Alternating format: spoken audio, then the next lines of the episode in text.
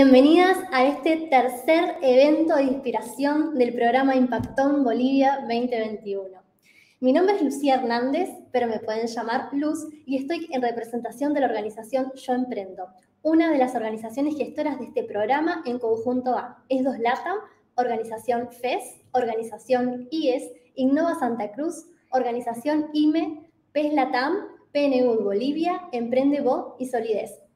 Quiero contarles con una alegría enorme que esta semana han pasado 90 proyectos a la segunda etapa del concurso, en donde están recibiendo capacitación para poder desarrollar sus proyectos de emprendimiento y postular a más de 30 premios que se han reunido con 19 organizaciones aliadas. Estos proyectos están desarrollando soluciones bajo los ejes de impacto, empoderamiento de mujeres, mercados de bajos ingresos, digitalización inclusiva y ciudades sostenibles. Increíble. El objetivo del evento de hoy, de estos eventos en vivo, estamos en la tercera edición de eventos en vivos, es que se vayan un poquito más inspirados e inspiradas escuchando las experiencias y desafíos de grandes emprendedores del país. Es por eso que hoy tenemos a un gran invitado, quien estará entrevistando a nuestro compañero Mike. Mike es miembro de Book Movement, movimiento que busca impactar a las personas rescatando un legado de experiencias y conocimiento. Semana tras semana cuentan con grandes invitados quienes revisan desde su perspectiva el libro de su elección con el objetivo de compartir tanto el libro como el propósito del autor y las experiencias que vivieron aplicando estos conocimientos. Hoy cuentan con más de 160 revisiones de libros y pueden encontrarlos todos en el canal de YouTube en Book Movement. Bueno, Mike, sin más, los dejo con él. Adelante, los micrófonos son todos tuyos. Muchísimas gracias, Luz. Muchas gracias y, gracias también a, la audiencia que está aquí acompañándonos. El día de hoy eh, voy a también a, permitirme presentar a, quien es el invitado en, este Impactón 2021. Él es un emprendedor serial, además de ser CEO y cofundador del principal emprendimiento en el que trabaja actualmente, Mobi. Su nombre es Ariel Rebollo y le doy la más cordial de las bienvenidas. ¿Qué tal, Ariel? ¿Cómo estás? Hola Mike, ¿qué tal? ¿Cómo estás? Buenas noches a todos. Gracias, gracias por su tiempo. Bienvenido y bueno, eh, ya para, para, entrar directamente, eh, quisiera empezar con una pregunta un tanto personal, pero eh, Ariel, ¿cuál, fue el primer, pensamiento que tuviste esta mañana al despertarte? ¿Fue lo primero que vino a tu mente hoy cuando te levantaste? Nada, hay que crecer, supongo. Agradecido, ¿alguna razón en particular? creo que la oportunidad de poder cambiar tu país, eh, tu continente, las ciudades en las cuales eh, naciste y creciste, es, es una oportunidad invaluable. Eh, y además es una, es, es, una oportunidad totalmente efímera. Eso puede cambiar muy rápido si haces las cosas mal. y más al contrario, si haces las cosas bien es algo que puede crecer mucho. Por eso un poco el, el mindset que tenemos nosotros en la empresa es hacerlo todo muy bien, muy a detalle, eh, pero también pensarlo y hacerlo con, con, un plan a largo plazo. Eh, todo que sea para el futuro. Eh, hoy hay un gran trabajo que, que, tenemos que todos ponernos la camiseta y meternos al juego, porque seguramente que va a ser difícil. De hecho, si fuera fácil, todos lo harían. pero si lo logramos, estamos generando un impacto real para nuestro país, para nuestro continente, para cada ciudad que vive en Latinoamérica para cada persona que utiliza nuestro servicio o ni siquiera utiliza nuestro servicio, para cada persona que quiera transportarse. Eh, y nada, ya hemos arrancado el, juego y estamos a medio camino. Eh, es importante por eso agradecerlo, sobre todo, eh, y seguir con toda la determinación. Súper, más, más bien gracias por compartir. Eh, ahora, para poner un poquito más en contexto a las personas que nos están escuchando en este momento, eh, suponiendo que, en este momento recibieras una, una, llamada de un viejo amigo de la escuela, ¿cómo le explicarías que, eh, qué es a lo que te dedicas actualmente? ¿Cómo, cómo le, lo pondrías en contexto? Digo, sé que, sé que has hablado un poco acerca como de, estoy haciendo una carrera en innovación, te escuché decir por ahí en alguna otra entrevista, pero eso, ¿cómo se lo traduces a, esas viejas amistades que, con las que quizás perdiste contacto para que comprendan a, qué te dedicas hoy? Ok, eh, buena pregunta. Eh, creo que lo, primero que les diría es, eh, estoy, estoy dedicándome a la, a la innovación creo que eso ya es una carrera bastante complicada. ¿qué, es lo que, ¿Qué es lo que hago todos los días? Nada, tratar de trabajar con la gente más talentosa que conozco y hacer todos el, mismo camino, ir en todos en pro de crear un sistema de transporte alternativo y seguro que no me va a entender y se lo voy a explicar de una, en un eh, short detail eh, y le voy a decir, estamos creando una aplicación que te permite moverte de un punto A a un punto B eh, así como cargando crédito para tu teléfono móvil, pero en vez de usarlo para llamadas, lo usas para moverte. y seguro que ahí sí me va a entender. Sí, sí, ya, ya, como, ya como en palabras más de, de, comprensión de, de, lo que estamos haciendo actualmente. Bueno, y quisiera conectar justo esa parte como para hablar un poquito más de, de Mobi. Y es que eh, entiendo que, que, que, son tres rubros los que, los que aborda Mobi como, como, como, como startup, como emprendimiento, que son el de la energía, eh, la movilidad y, y, la manufactura, si, si, no, si no me equivoco. Sí. Ahora, Si, tuvieses que, que, o sea, conectándolo con lo que te decía, con lo anterior, si tuvieses que describirlo en, un tweet, ¿cómo, cómo, cómo pondrías, cómo describirías a Moby? Bueno, eso es un trabajo que, te digo, hace un mes recién lo hemos podido aterrizar al total. Eh, la incubación es un trabajo muy difícil, eh, por no decir un parto, eh, pero bueno, ya, ya lo logramos. al final hemos creado una economía circular interna eh, donde nosotros somos eh, productores de energía a través de sistemas fotovoltaicos eh, que son utilizados para poder llenar baterías de litio que también son, son producidas por nosotros. Estamos, además de eso, utilizando esas baterías para colocarlos en nuestros vehículos. y ahí entramos ya de energía a manufactura y estos vehículos son utilizados para la movilidad compartida a través de una aplicación eh, móvil y ahí entramos ya a la tecnología. Entonces tenemos sintonizado las tres verticales eh, en una sola operación. Sin embargo, son tres mundos distintos que nos encanta tenerlos porque eh, es lo mismo que te digo, es tener todo ahí de inicio a fin nos permite poder mejorar también cada punto y no depender de nada ni de nadie. Entonces, estamos trabajando con heads en cada área, cada uno tiene su propio pequeño mundo en la empresa, unos están enfocados en tecnología y 100% cómo mejoramos código, cómo mejoramos eh, funcionalidades, cómo hacemos una nueva funcionalidad, cómo hacemos una nueva cosa, y otros están enfocados en pensar cómo mejoramos el vehículo que tenemos, cómo creamos un nuevo vehículo, qué necesidades hay de transporte o de movimiento en la calle y qué podemos crear para ellos. Y hay otro equipo que está dedicado a pensar cómo podemos almacenar más energía en una cosa más pequeña. Eh, y esas tres cosas son un poco nuestro pan de cada día. Claro, claro, y, con gente que trabaja de manera muy especial en, todas estas áreas, de manera particular, en donde a, pesar de que parece que no hay una relación entre las tres, pues evidentemente terminan, terminan, terminan, conectando. Ahora, eh, me gustaría ah, eh, hablar y hablar un poquito de, tu historia brevemente, para también a su vez entender un poco la historia de Moby, ¿no? Porque, o sea, creo a mí una, una de las cosas que más me llamó la atención fue justo esta conexión entre cosas que pues parece ser no tienen nada que ver, ¿no?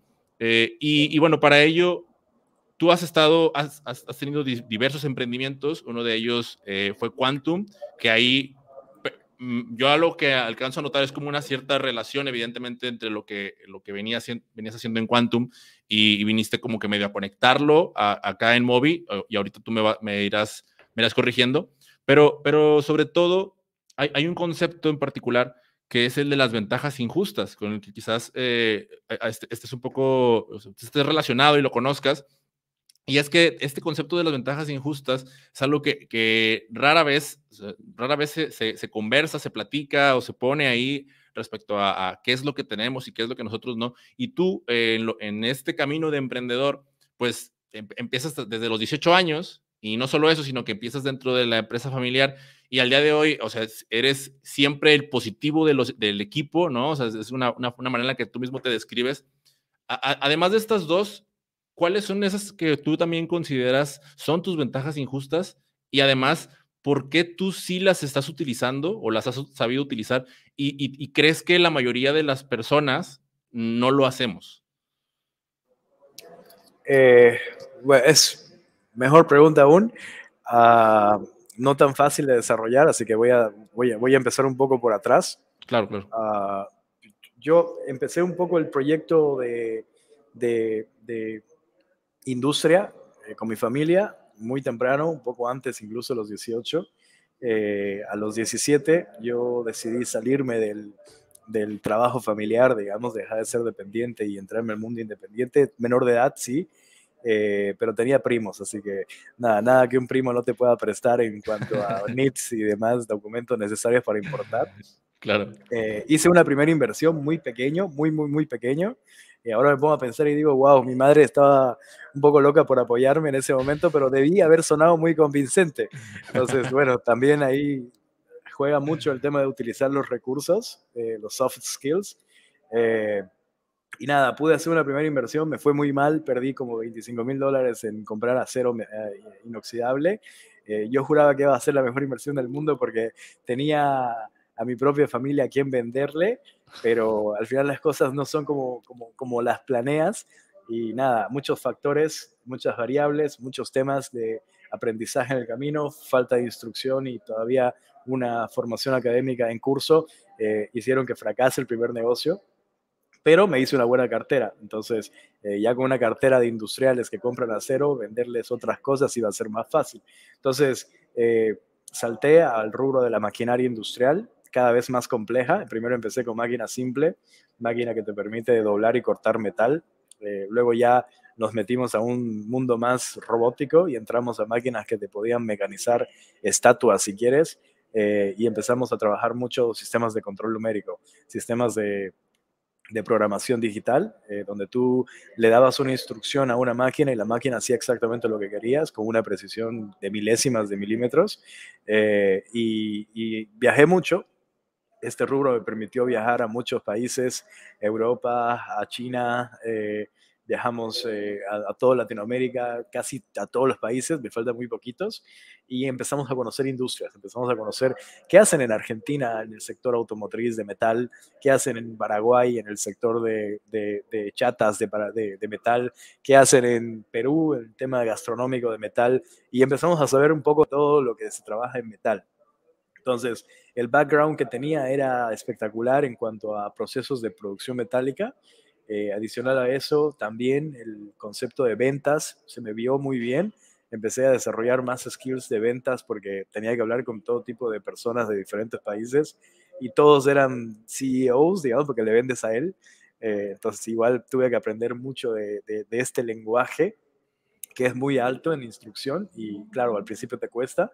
Pero bueno, ya hoy, 12 años después de mi, primera, mi primer emprendimiento, eh, todo ese background se traduce en una buena ejecución. Y, bueno, en el transcurso también de esa operación, eh, antes de Mobi, yo tenía todo este skill que quería aprovecharlo, conocí gente adecuada, gente correcta, eh, que me dio la oportunidad de meterme a rubros más interesantes, entre ellos el automotriz. Eh, Incursionamos en el automotriz, entendimos un poco lo que teníamos que entender del, rubro, muy complejo, pero muy divertido, muy apasionante, eh, muy tradicional también. Eh, y nada, en esa línea no, era exactamente lo que quería hacer el resto de mi vida.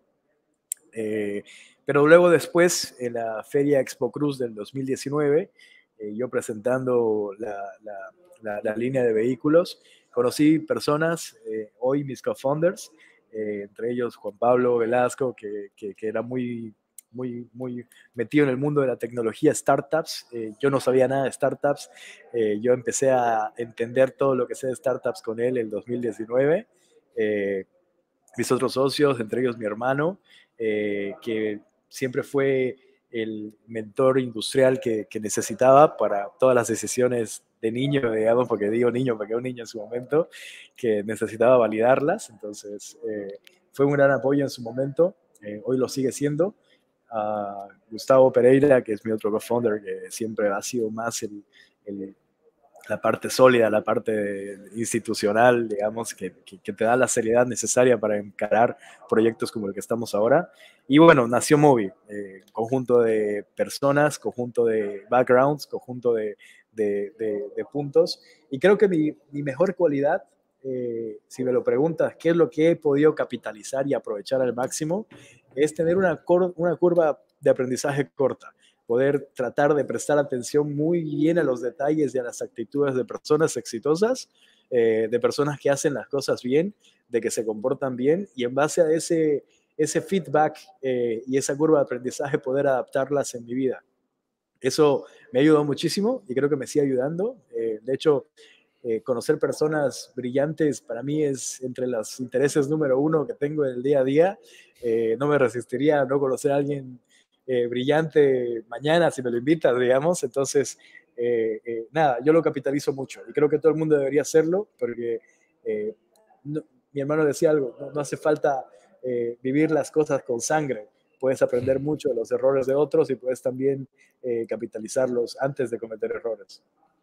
No, buenísimo. Me, me, me gusta y, y cómo, cómo, resumes así tan brevemente una, una, una trayectoria que, que, bueno, Definitivamente hay muchísimas más cosas y muchas más historias detrás de la misma, pero, pero sigo teniendo yo la duda, Ariel, de que, o sea, vaya, uno, te escucha y ahorita la mayoría de, las, de los que están por ahí conectados deben de, deben de estar pensando, porque, y, hablo por, la, por aquellos con los que yo me identifico, porque yo eso pensé, de, ah, bueno, pero es que estaba en un emprendimiento tradicional. Ah, bueno, pero es que tuvo la ventaja de, eh, ¿cómo se dice? pues sí, o sea, como que, ah, es que él ya estaba emprendiendo, no, es que su familia es emprendedora. Pero eso no responde la pregunta que al final de cuentas a mí me sigue abordando de él. Y, yo qué ventajas tengo y, por, y las que tengo, ¿por qué no las utilizo? O sea, esa es la parte que sigo y, quizás tú lo hayas visto en, en, en los mismos amigos que, que, tengas que de repente llegan y fallaron con lo que están haciendo y, que tú les digas, oye, y, pero no haces estas dos, tres cosas o no tienes estos dos, tres contactos o cuatro personas brillantes que, a tu alrededor, ¿por qué no los utilizas?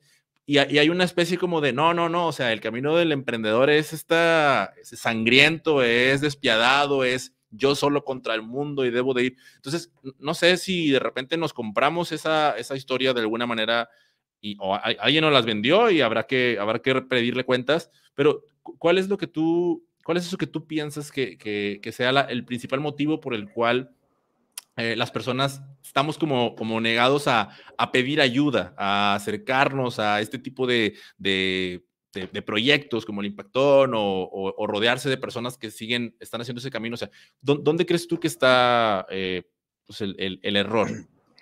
Yo lo tengo súper mapeado. En realidad es un, es un tema que, trato siempre cuando conozco emprendedores eh, que están empezando, siempre se los digo. Capaz no le guste a muchos, eh, pero nada, no, no, no, no, estamos hablando cosas que les guste a todos, estamos hablando cosas que son reales. Eh, y entre ellas yo creo que los emprendedores no pueden seguir pensando de que el emprender es un hobby. el que quiere emprender se lo tiene que tomar en serio. Y cuando tengas la seriedad necesaria para decir, me dedico a emprender full time todos los días de mi vida durante muchos meses, vas a poder sentarte con una persona brillante, vas a tener la moral para poder hablar de lo que haces, lo que estás haciendo, lo que has hecho, lo que vas a hacer. Pero si no estás así de comprometido y realmente para ti es dos horas al día, una hora al día, unas dos horas a la semana, diez horas a la semana, eh, no sé si tengan ni la moral para hacerlo. Eh, realmente es un tema más de enfoque eh, y, determinación. Ok, voy a emprender, perfecto, emprendo con todas las que vengan, eh, la paso mal al principio, la paso mal como tenga que ser, eh, y en el transcurso, si lo hago bien y me dedico como debe ser y, me enfoco como debe ser, conoceré personas correctas que les interesa gente seria. Pero antes de eso no, no creo que puedan tener buenos resultados tomando esto como un hobby. Cierto, cierto. Creo que, creo que eh, no sé, no, no, agregaría nada más, está, está buenísimo y, esto de, tomarse en serio el emprendimiento y, ese proyecto al, al, que estás, o sea, si realmente, y, lo veíamos la semana pasada con, con tu tocayo, Ariel Valverde de Yaigo, ¿no? Que también hablaba acerca de, de, de meterle, de, meterle de verdad, ¿no? Y fue cuando realmente se ve, se ve el cambio, cuando realmente le pones el foco para, porque te enamoras del, o nos decía también este, Antonio en la primera entrevista, acerca de enamorarse del problema. Si estás realmente enamorado del problema, o sea, lo vas a atender 24/7, no lo vas a tener ahí como de, cuando me acuerde de ti. Eh, ahora, eh, hablando ya, también más a fondo de, del problema que tú, que, tú abordas, o uno de ellos, eh, bueno, aquí, acá en mi país, en México, eh, hay, un, hay un emprendimiento con el que tuve una, encontré una cierta similitud, ¿no? Una cierta similitud.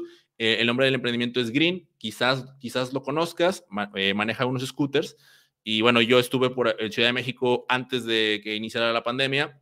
por, ahí, por ahí tuve, pues ahora sí que me tocó verlos, no en funcionamiento, pero estaban ahí.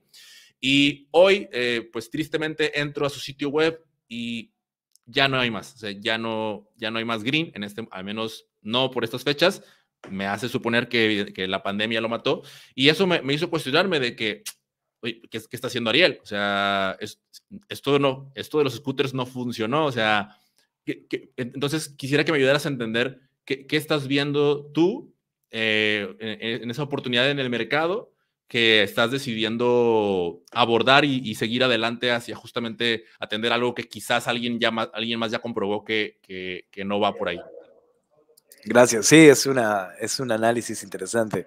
Eh, yo los mapeo muy bien a, Green, de hecho, ellos fueron parte de un benchmark, entre otros, eh, y nos ha servido mucho entender esos errores, aprender esos errores. Yo conozco a los founders, conozco algunos, algunos eh, operativos que tienen, eh, van a volver, eh, van a volver con fuerza, seguro, pero hay algunos ajustes que tienen que hacer y el emprendimiento también es así.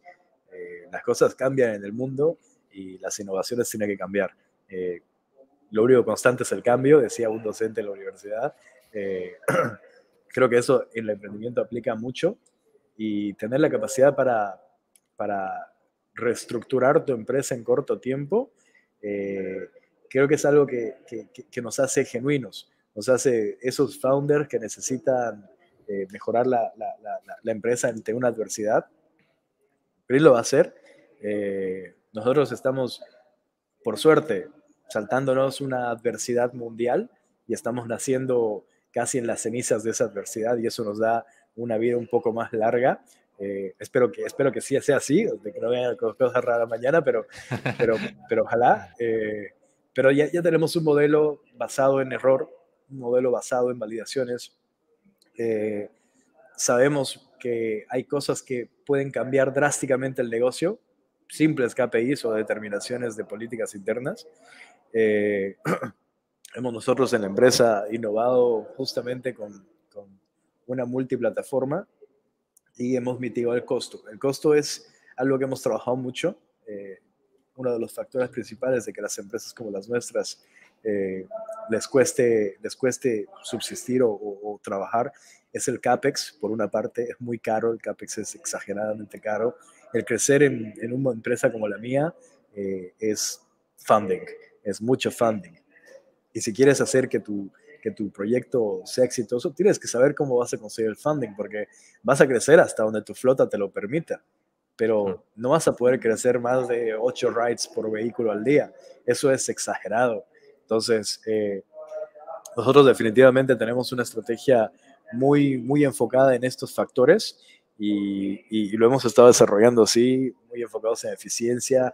Es más trabajo, sí, eh, nosotros hemos eh, instalado un sistema de centinelas único en el mundo. Eh, nuestro sistema de centinelas tiene gente en la calle propia de la empresa que se dedica a la eficiencia de los vehículos y todo. entonces eso nos permite hacer más con menos. También la mitigación del costo energético a través de energía renovable y energía solar que nosotros mismos producimos nos reduce mucho el costo y el break-even lo baja. tenemos una frase y es eh, the cheapest ride, el, el, ride más barato del mundo. Eh, lo mantenemos, lo vamos a mantener eh, porque nos lo permite. Nuestra eficiencia en costo nos permite ser el ride más barato del mundo. y eso también nos permite que con poco trabajo se pueda llegar a cubrir una necesidad de costo, una necesidad de gasto, que en el peor de los casos podemos mantenernos.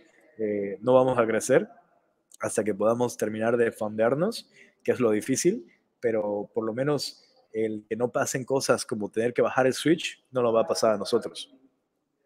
Buenísimo. Sí, se, nota que tienes bastante bien mapeado justamente, eh, digo, también sé que tienes este, eh, parte de tu background son el tema de las ventas y para poder vender bien hay que conocer bastante bien su producto. Entonces, ahorita me, me, deja me queda claro todo cómo conoces, eh, evidentemente, desde, desde el fondo, Mobi, y cómo viene este planteamiento de resolver el problema. Ahora, quiero conectar justamente esta, esta última parte que estamos abordando con algo que, que escuché decir, y es que en una, en una de tus entrevistas decías algo acerca de que levantar el capital pre-semilla es lo más difícil que hay, pero quien lo pase ya lo demás viene, viene sencillo, ¿no? Eh, y eso me, hizo como, me chocó con, otra cosa que, yo había escuchado previamente y es que eh, Tuto Asad, con quien en, el Book Movement revisamos su libro Emprender a Trancazos, él, él también es, emprendedor y está, eh, su emprendimiento actualmente es una farmacia en línea y, y él, él decía, él estaba levantando también inversión en otra, en otra ronda más adelante y, lo veía mega nervioso, ¿sabes? O sea, lo veía como, como de, ay, me fui a correr porque ando a compartirlo en sus redes sociales. Ahora, lo que te quiero preguntar es lo siguiente, o sea, cuando yo te escucho decir esta parte, yo dije, algo me dice que Ariel tuvo un reto muy duro, que lo sobrepasó y lo, y, le, y lo llenó de esta confianza o le inyectó esta confianza que al día de hoy, o sea, lo hace decir, hombre, o sea, esto es lo, más, es lo más difícil porque justo estás como acomodando todo y dándole forma y lo, y lo que decías hace rato, ¿no? De justo estás llegando como al aterrizaje, pero, pero no sé si estoy mal o si realmente así lo fue, o sea, si hubo un reto en particular que tú dijeras, o sea, fue, mm, a lo mejor no, no, es, no es bueno hacer esta comparación, pero, pero en términos de dolor, que, que tenemos la referencia del parto, pero fue un parto, literalmente, eh, abordarlo, lo sobrepasamos y hoy día nos tiene llenos de confianza para seguir lo, todo, lo que, todo lo que venga. Sí, o bueno, ah, es complicado. A ver, yo, yo, creo que por una parte, el levantar tu pre-seed es eh, la parte más difícil. Lo, lo, no creo que haya nada más difícil que eso. ¿Por qué? Porque tú tienes que vender un concepto, tienes que vender una idea, tienes que vender un proyecto que no existe. Eh, ¿Cómo lo vas a hacer? Bueno, lo tienes que hacer a plan de, seguridad, a plan de determinación, a plan de investigación, a plan de desarrollo, pero sin fondos.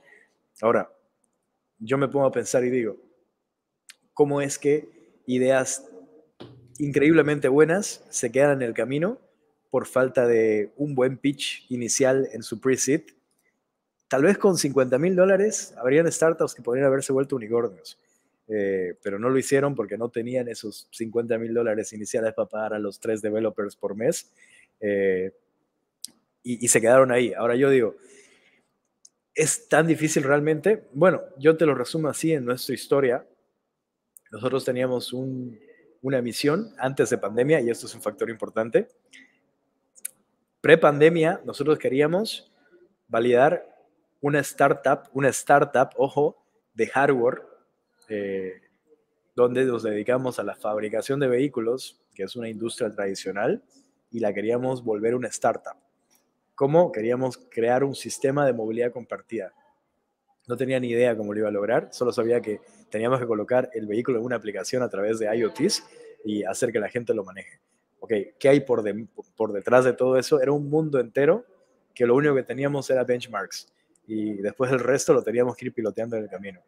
Dos, teníamos una idea de lo que teníamos que desarrollar, eh, teníamos una idea de cuánta capacidad íbamos a invertir en códigos y gente talentosa, eh, pero realmente nunca podíamos saber en cuánto tiempo iba a quedar.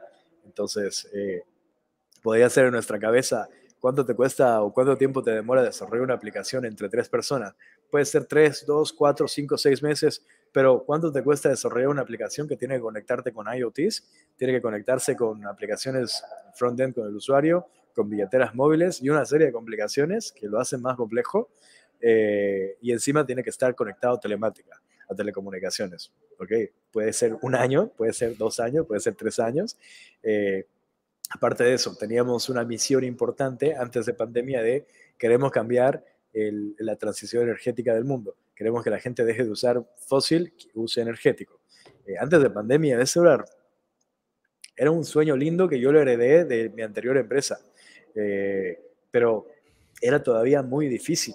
Tanto a mi anterior empresa como a esta empresa, la pandemia nos ha súper acelerado y lo mismo ha pasado con Tesla, lo mismo ha pasado con todas las empresas de movilidad eléctrica en el mundo. Pero antes era muy difícil convencer a alguien de que cambie su sistema de transporte. Y otro factor importante también eh, que, que, teníamos en el, en, el, en el, transcurso era eh, el mercado.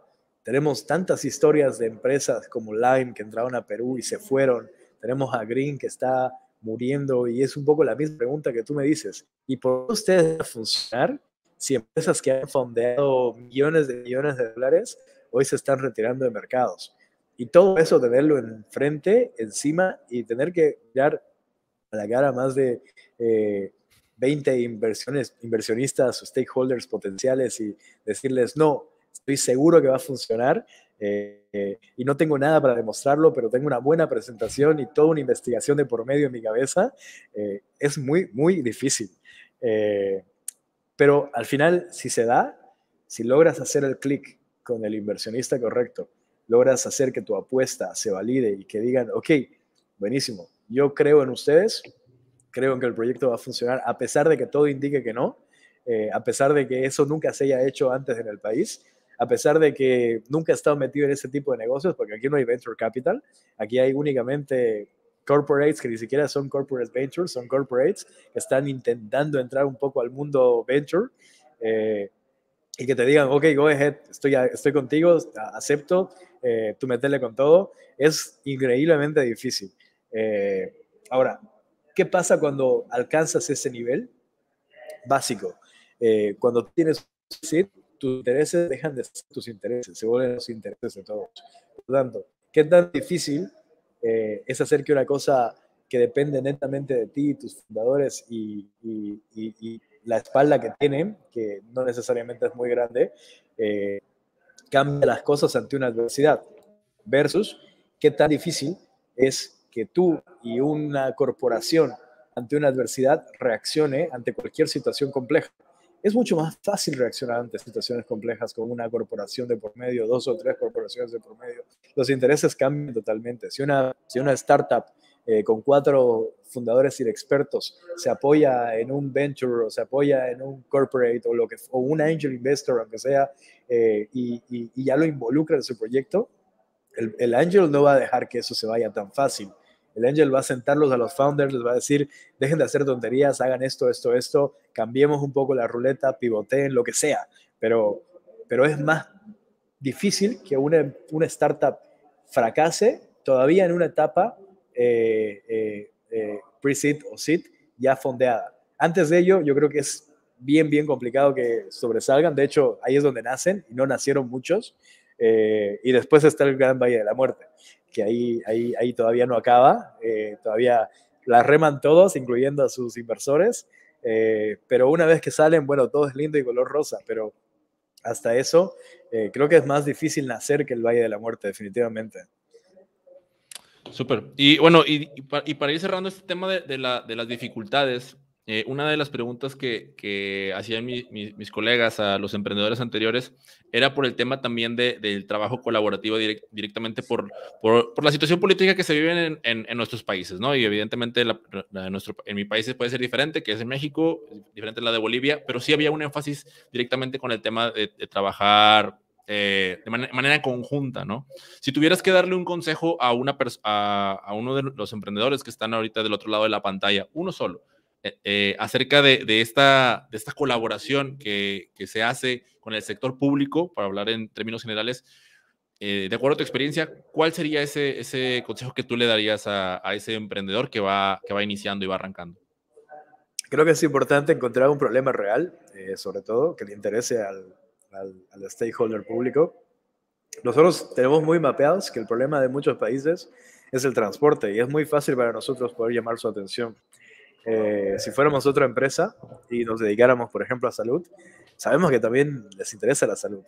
Si fuéramos educación, sabemos que les interesa la educación. Solamente que hay que saber comunicarlo, hay que tener un deck público, si quieres, eh, que es específicamente enfocado a ellos y al impacto que podemos generar en las ciudades. Eh, no necesariamente vas a colocar ahí KPIs de ventas, puedes colocar ahí KPIs de impacto, que sí es mucho más relevante, puedes colocar ahí comunidad, puedes colocar ahí, yo creo que todo se puede, eh, depende cómo lo presentes, depende cómo lo enfoques, eh, hay formas de poder llamar la atención del sector público. El sector público es un motor muy poderoso en cualquier startup, eh, ayuda mucho, sobre todo valida mucho, te respalda mucho eh, incluso puedes cerrarte una ronda de inversión con un buen acuerdo de por medio, eh, pero definitivamente hay que saber cómo llegar. Nosotros en la empresa tenemos un, equipo de GA, de Government Affairs, porque nos toca. Eh, creo que cada startup debería tener por lo menos una persona que esté enfocada en Government Affairs. no es por menos, pero, pero bueno, cada uno arma su estructura y, y, si alguien no puede hacer exclusivamente eso, pues tendrá que hacer doble función será ventas y Government Affairs. Ya, creo que ese, sería, ese sería el tip principal, el, tener una persona o más bien tener esa función bien mapeada dentro de, de, de la startup o emprendimiento. Si no puede ser una, será media. Buenísimo. Eh, bien, Ariel, ya, ya por último, este, y ya para finalizar, y, digo, y aprovecho para hacer una invitación a las personas que, nos están viendo a que nos dejen sus preguntas y sus comentarios, porque en un momento más vamos a pasar justamente a, una sección de, eh, en donde vamos a, leerlas totalmente en vivo para que igual Ariel nos pueda seguir compartiendo. Y, de antemano, muchas gracias, Ariel, por todo lo que, lo que nos has compartido hasta este momento. en verdad, a todos los emprendedores nos sirve, nos sirve harto, nos sirve un montón. Y bueno, la, la última pregunta quisiera saber acerca de, del futuro, ¿no? O sea, del futuro que tú, que tú visualizas. Por ahí, eh, por ahí me contaron que, estás eh, medianamente o muy enamorado de, de una empresa llamada Ola Electric, que me parece que está, eh, si no me equivoco, en India, y, tienes una especie de, de, pues ahora sí como de visión, de visualización de, de, todo lo que ha logrado, de todos los problemas que ha logrado resolver esta, esta empresa allá y que te han servido de, inspiración, incluso hasta de motor, no sé, digo, ahorita tú ya nos contarás, para lo que tú al día de hoy haces en, en Mobi. Entonces, no sé si pudieras platicarnos un poquito de, lo que tú ves que, que sucedió de, eh, de, este viaje que, que en 10 años viste y te regresaste y dijiste, esto es lo que hay que hacer ahora, esto es lo que hay que significar en el presente para, para poder eh, llegar bien al futuro. Y bueno, pues nos, nos pudieras compartir aquí con, con la audiencia. Ok, eh, me sorprende lo que sabes de mí, para empezar.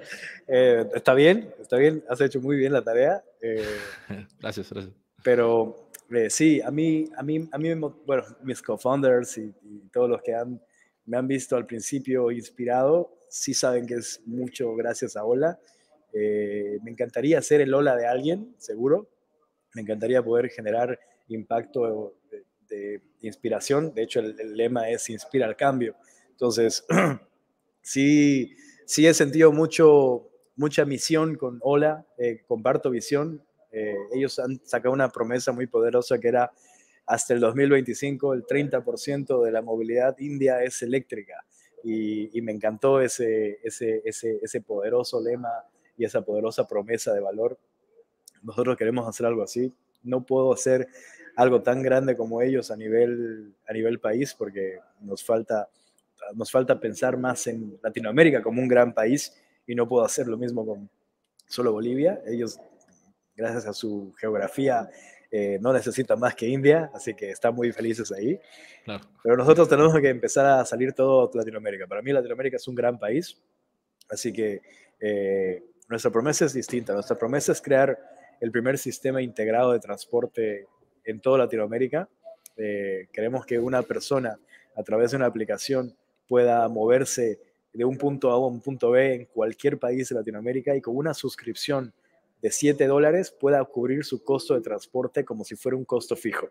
Eh, si podemos darle un costo fijo al transporte, estás hablando de que no importa que te quedes sin sueldo a medio mes, tienes tu transporte pagado y te puedes mover tranquilamente, con libertad y con facilidad si no te da para un vehículo eléctrico, bueno, tu suscripción te da para vehículo mecánico. Entonces, igual hasta, estamos en todos los estratos, queremos estar en todos los niveles, queremos satisfacer la necesidad de transporte de absolutamente todas las personas. Eh, sabemos que hoy es muy difícil llegar a todos, pero sabemos que en el kinder hay gente que nace con tecnología, que respira tecnología, y esta gente son nuestros usuarios. Al final de cuentas, esta empresa está haciendo el 2021 para usuarios que están en el colegio, usuarios que en 10 años van a ser heavy users y van a adoptar esto como su forma de transporte del día a día.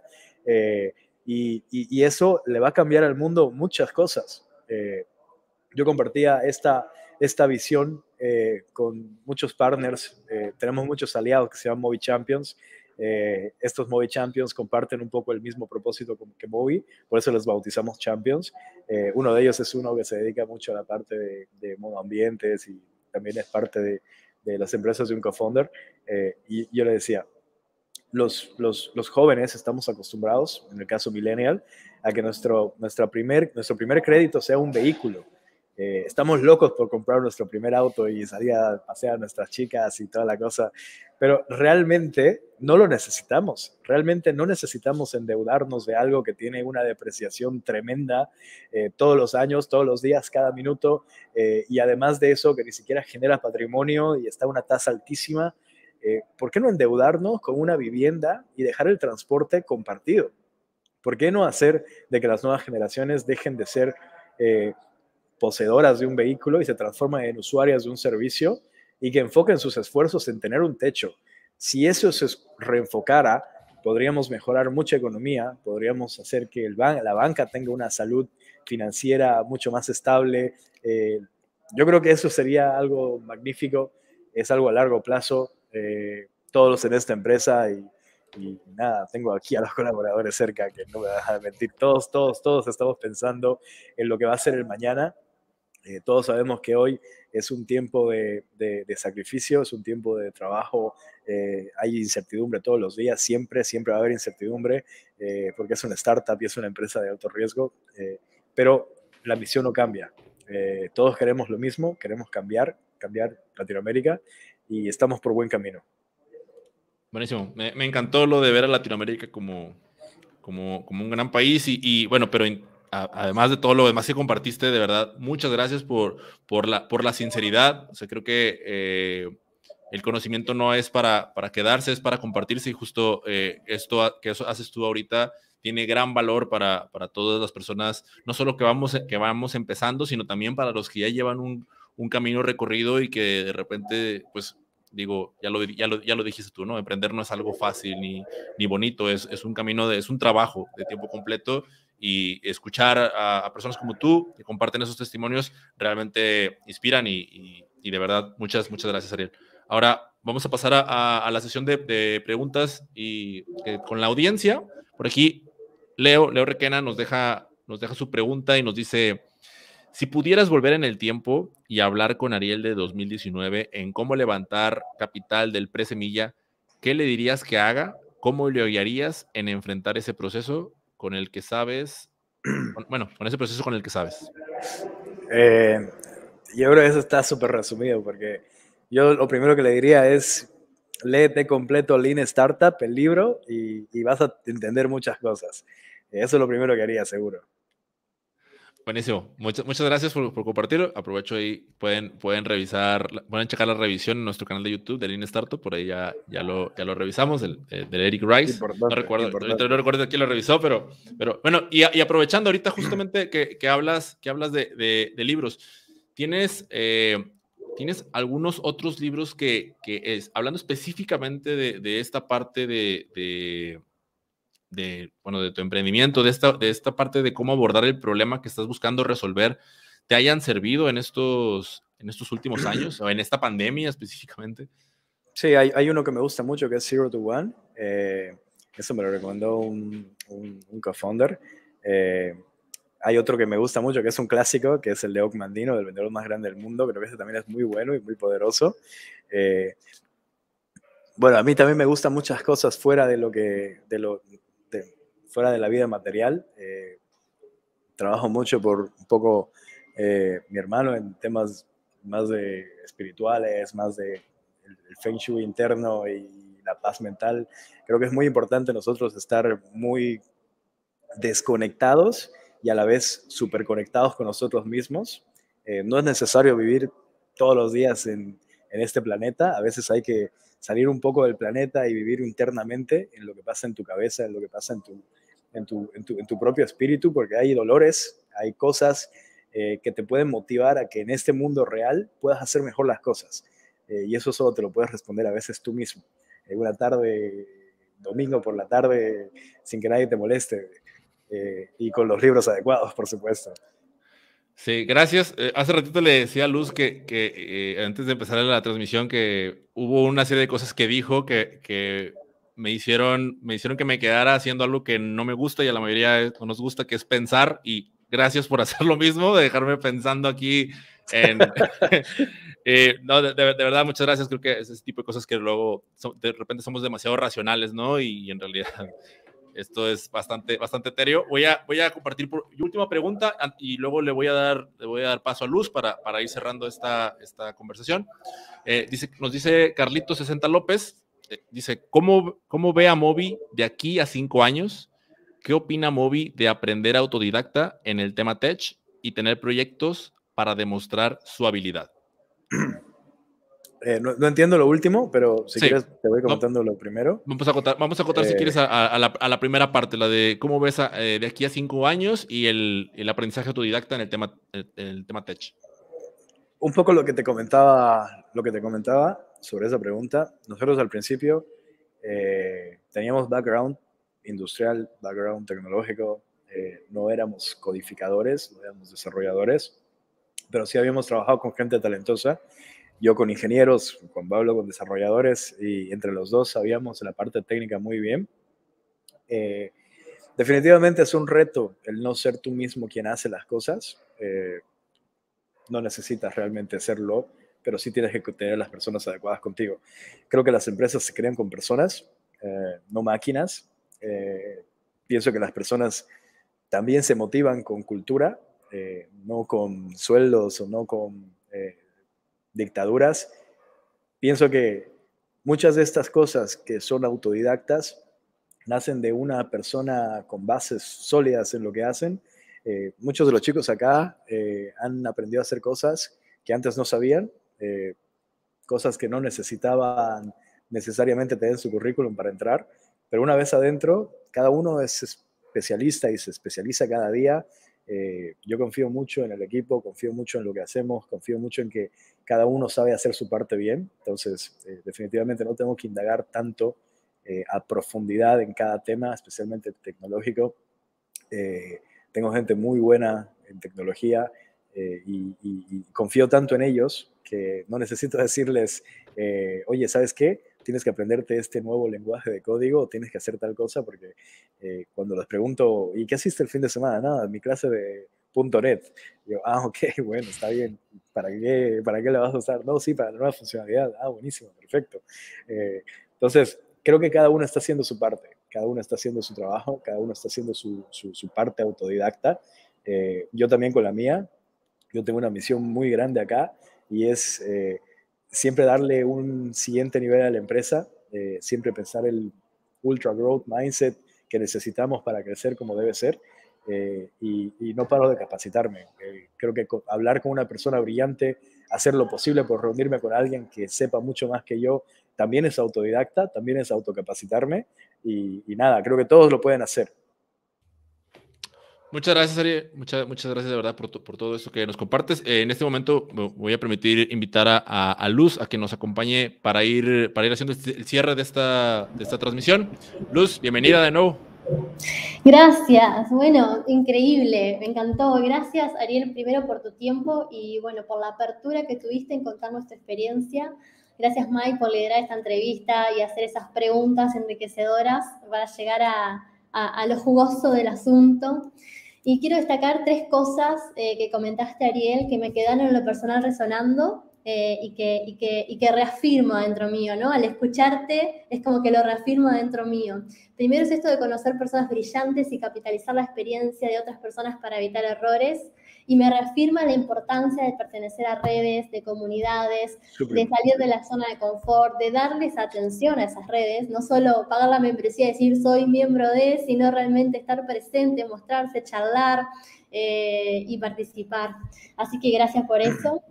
Eh, luego, la segunda cosa es emprender no es un hobby, se necesita enfoque y determinación, ¿no? Y ahí en lo personal, a mí me suena mucho con esta parte de conocer la motivación también correcta para mantener ese foco, más allá de las dificultades.